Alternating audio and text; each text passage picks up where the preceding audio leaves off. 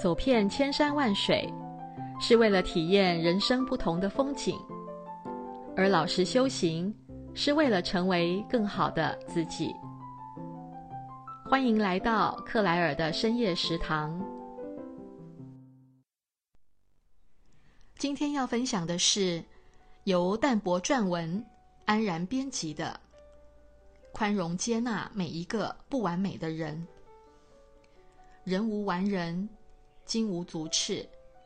世上没有完美的人和事，可是我们在与人相处时，却常常带着挑剔的眼光审视他人，认为对方不如自己，甚至嘲笑讽刺他人。可是我们在瞧不起他人的那一刻，是否想到自己也是缺点满满呢？南无第三世多杰羌佛在《戒心经说真谛》讲到了东本大师的公案。东本大师属于格鲁巴派，他个子很矮。有一次，他在一个大法会上要宣讲律仪，但是有些活佛和格西就很看不起他，就想恶作剧，结果就给东本大师。做了一个一丈五尺高的凳子，然后搭了一个讲台。这个讲台也有一丈三尺高，上面摆着法器。东本大师来了以后，就知道这些人是来刁难他的，但是他也没有生气，而是很诙谐地说：“多谢各位关照啊，让我高升。”但是可惜，这个凳子太矮了一点。说完，他就用手一摊，就看见那个凳子，嘎嘎嘎的，全部缩在地上。然后他就轻轻的上去了。这些恶作剧的人吓得浑身发抖，因为他们知道遇到高人了。东本大师已经证到了圣者。哪里是我们肉眼凡胎能够认识的呢？就是普通的人，我们也不能以貌取人。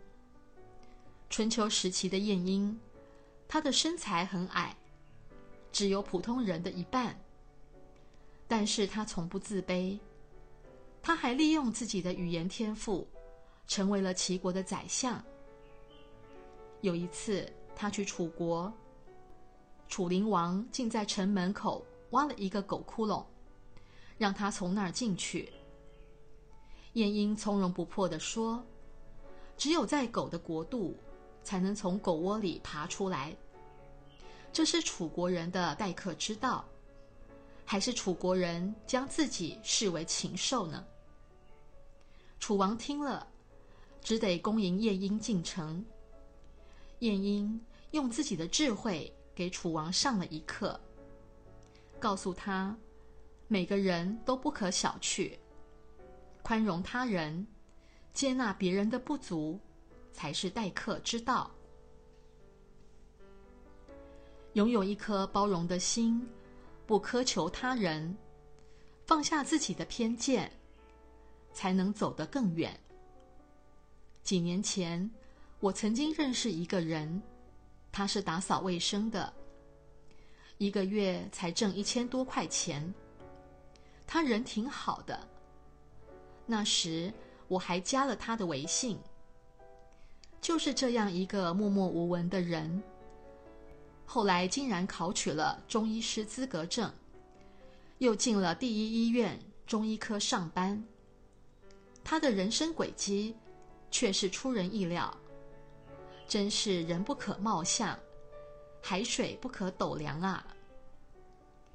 因为我以前曾经帮助过他，结下了善缘。现在我身体有点小毛病，找到他，他每次都非常热心的帮忙。这就是善有善报吧。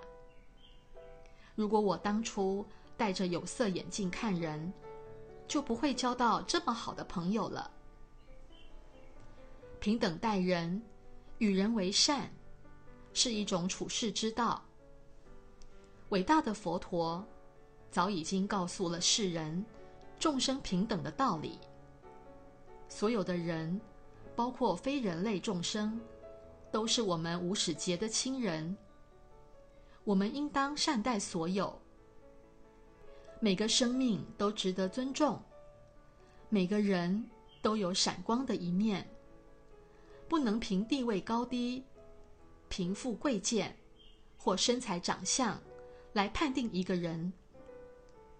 任何时候，我们都不能轻视他人，切不可凭自己的主观臆想去判断他人。我们要以责人之心责己，以恕己之心恕人，给他人带来温暖，带来友善，宽容待人，包容万物，是一种善良，是一种胸怀，是一种境界，也是一种修行。让我们用一颗宽容的心，去接纳生命中所有的相遇。用一颗善良的心，去温暖拥抱这个世界吧。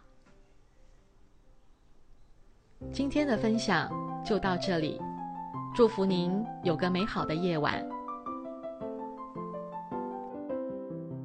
诸恶莫作，众善奉行，发大悲菩提心行，无私利益一切众生。让我们一起共勉。